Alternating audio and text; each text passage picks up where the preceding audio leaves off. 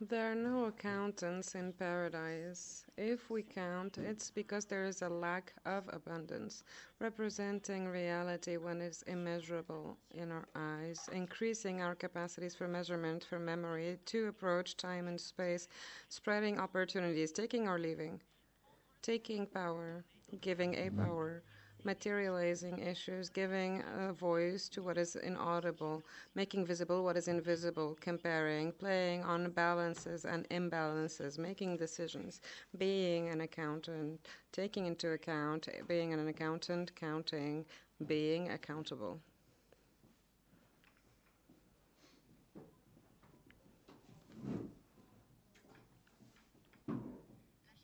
Whaling, that's something else. Myself, I have taken part in five expeditions. We leave for a year, sometimes two, sometimes more. We hope to hit the jackpot when we come back, selling the barrels of oils. This life of sacrifice. You need experience, information. You need to be careful of any sign of presence of whales. So shipmakers look into skills, the captain's skills, the crew skills. They want to know everything that happens during the expedition. It's, uh, it's true. They invest a lot, and once we set sail, they can only hope and wait, uh, counting on luck. You have to work at luck. You have to make the right decisions. The uh, ship ledger is filled with captain by uh, with information by the captain. You write everything on a whaler, every part of the ocean, spotted whales, killed whales, injured whales, species, sex, presence of babies, the number of expeditions of the dories, a spread of the crew between hunting and melting the blubber, and of course the number of barrels and whalebones that we collect, without forgetting the use of uh, materials for living and, uh, uh, and repairs. It's complicated. We don't know if we're going to meet the beast, if they're going to be slow enough to approach. Depends on the species. Depends if there is a baby. Uh, if the conditions at sea allow for approach, it's difficult to evaluate the dangers. It's very easy to lose men and to find yourself uh, too few to make a, a, a, successful hunt. You have to know the zones, the period. The captain always rereads the registers from the last years to find the right load. We all need these registers. The, the more difficult the activity, the more notes we take. Any detail can be important. When activity rages at sea, you need to be able to take note of this very quickly. Shipmakers and captains have set up instruments, ink stamps, with that, you stamp directly into the logs. Every catch, every spotting, the log gets thicker as the campaign goes on. The first few years it was profitable, but now it's becoming more and more difficult. The whales are becoming rare, the campaigns are becoming longer we do not make as much money when we come back selling the oil and the whalebones. Shipmakers are thinking of even bigger ships to stay even longer at sea and explore further new zones and fill up on oil. The longer a boat stays at sea, the more expensive it is. During my last expedition, we often had to go off course to refuel. It's difficult to be profitable. The, the activity is um, imbalanced. If we don't have better hunting techniques, I don't know how we can continue. I decided to stop. Today, I am making uh, ink stamps, uh, the same that are on board, but they are shaped like animals, so that the children can stamp them on their drawing books, and this way they can see as many whales as they want.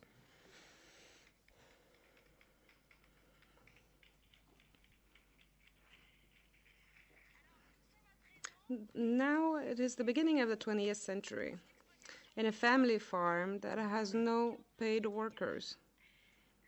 The aim of such a farm is not profit. No. It is first and foremost satisfying the needs of the family. Here I am, a young man, recently married, coming with his wife to talk to his father. My father, Maria, and me, we are now a family. Very well, my son. It is time for you to move to the house next door, the one we built with this great day in mind. I will also leave you to manage one third of the lands that belong to our great family. Thank you, Father. Thank you. Do you have any advice for us? You should know, my children, that it is always necessary to put the farm at the level of the beginning of the farm year seed, fodder, repairs, replacing dead livestock, and unusable material. All of these costs have to be deducted from your income. Once you've deducted them, you get the actual yield of your work. Maria speaks. Dear father in law, it is me who has to use this uh, income in the family budget. What advice do you have? My dear daughter in law, there are three main principles that you have to remember consumption, investment, and saving. Simply, what your family has to eat to live, what it has to invest to make the farm more productive, and what it has to put aside for a rainy day. He adds, spread the tasks organize your home, but don't forget that what you spend in physical energy is not unlimited for a human body. After relatively low spending that is necessary for the body and that comes with pleasure, what you spend after for energy needs willpower, and the more work you do at a certain point, the more difficult it is for the last units of work that you put in. Father, working together, I also noticed that work becomes more and more advantageous when it increases balance between difficulty and satisfaction of needs. Yes, my son. Take into account the needs of the people who work, those who do not work yet, and those who are no longer able to work.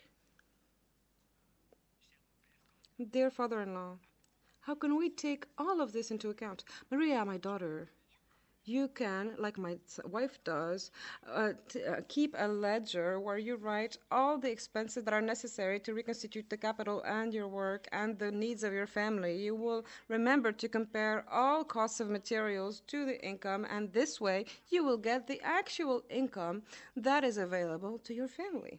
And he adds, My dear children, remember to choose your organizational system well choose your crops and the way you farm them in a way that gives the better uh, compensation for your work and the most stable uh, compensation for your work. You should not only f- uh, choose cash crops, but you also have to choose crops that fulfill the consumption needs of your family in order to respect our lands and to live in community with the village remember to link the crops together and with the adjacent crops in a way and with such a rotation that you preserve the fertility of the soil and it does not become depleted.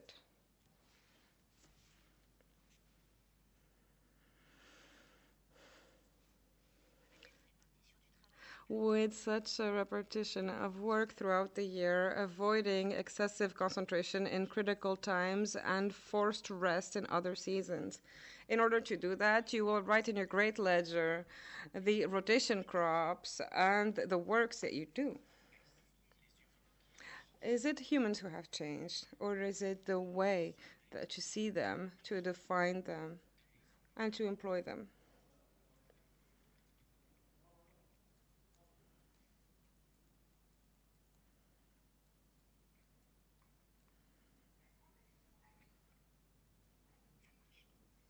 Is this thing on?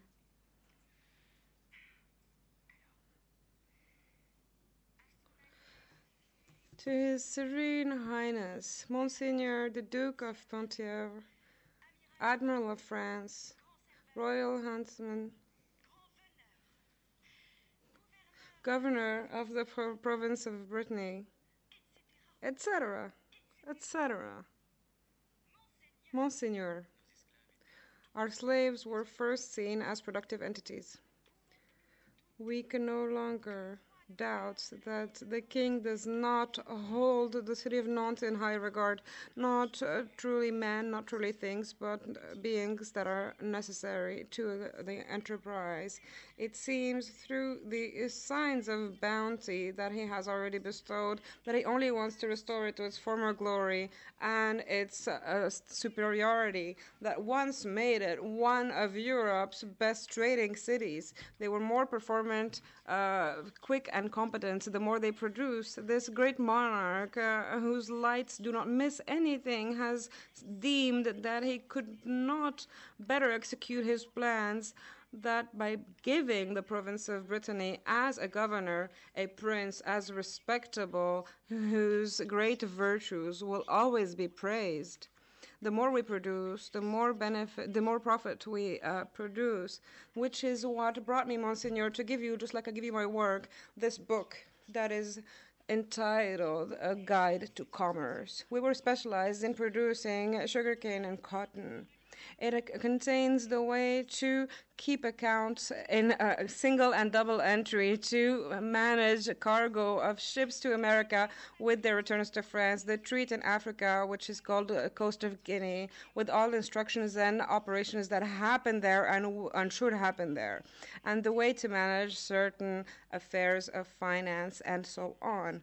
As soon as one of our employees failed at the task, we would beat him with a rod experience teaches me every day how useful this book is, and I presume that it will be well received not only in this kingdom, but in all foreign countries. It was our method uh, to keep our advantage on upper hand on our disciple and keep a constant or even growing rate of productivity, especially when it will seem under your protection and with your approval which goes hand in hand with the appro approval of the public. To manage our uh, harvest and our employees, we uh, wrote their names in the ledger, the number of beatings they got in a week, and we compared the production from one week to the next.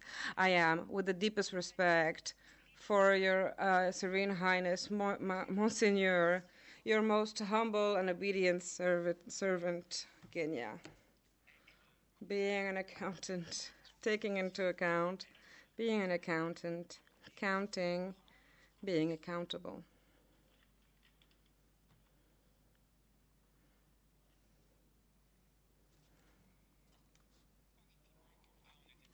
We were not doing well. Oh, no, no, we were not. We were not doing well. The others were making fun of us. It's true that with time it had become nonsense. Even for the others, that's why they had seceded. Oh, this is not serious. We're going to do it uh, in another way. And bang, secession. We did not take it well, but it's, it's true that it, it was disordered. It was there was more and more complacency, and nobody really had a solution. We never knew how to go about it. How could we know? How could we know what to do? We did not know, and we had no way of knowing. Well, yes, yes. Technically, there was a way. Technically, all we had to do was read the book, and that's it. The book but it's twisted every which way. The, con- the, contents of this book, it's impossible to agree on what it means. We couldn't stop uh, fighting about every turn of phrase. Oh, this parable says we have to do this. Oh, this epistle says we have to do that. Oh, well, yes, you're right. It was even worse with the book. It's because of the book that the others left, because they had uh, supposedly better understood. Well, it really ticked them off, uh, the higher ups. Well, we were stuck, we were lost, we were going in circles, it made us crazy. And then all of a sudden, this guy shows up and he says, Don't take it personally like that. It's, there's no point. You have to detach yourself, he says. So we look at him and we say, Well, okay, Ignace. It was Ignace, this guy.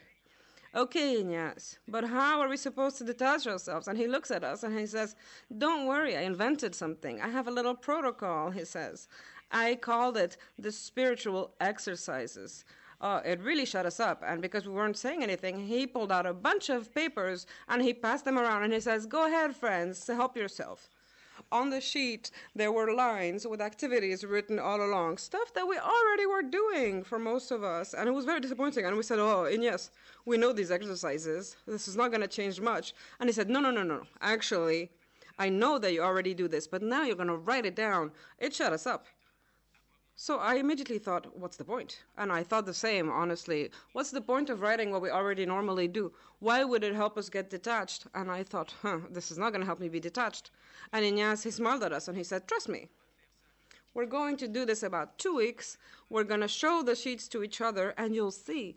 Well, well, nobody had any other ideas, so we went for it. We put a, a little dot on the lines that Ignace put down every time we did something. And actually, it was radical. After three days, I understood. Radical. It's simple. It blew my mind. It's true that these little dots, uh, putting them on the line, it made a drawing. It goes up, it goes down, it fills up, it empties out. And that's how you see what you're doing and you see the evolution. That's the first phase. You observe, you make your opinion. And after, you can guess what drawing you will make if you add a, a dot or not. So you can anticipate. And it determines your actions and it guides your behavior. It completely changed my life. I only trust my little dots now. There are positive dots and negative ones. But what counts is that they're in the right spot on the page, uh, well spread and well organized. You're detached. Yes, you're detached. Bravo. Thank you, Ignace. We know what to do now. We're no longer lost. We don't need the book anymore, oh, except to chart a course vaguely, and we compare each other. And if you do, if you do a bad job, you're ashamed in front of the others. And we give each other little challenges. We say, "Oh, today I'm only going to get three negative points." And you stick to it or even you do better you only do two negative points even just to look at the effort and brag in front of the others. And then if you let yourself go it's immediately visible and you feel very bad and the next day you get it together. And that's what he wants right? Him. Yes him. The one who gave us the book. It's for him that we do all this. The one that they say is keeping a warm place for us later. And yes he understood that if you know where you want to go, but you do not know how to get there, you don't know how to get there. Well, there's no point in imagining the road. You just have to write down your last positions, and mechanically, you see the course. It's only up to you. Being an accountant, taking into account, being an accountant, counting, being accountable.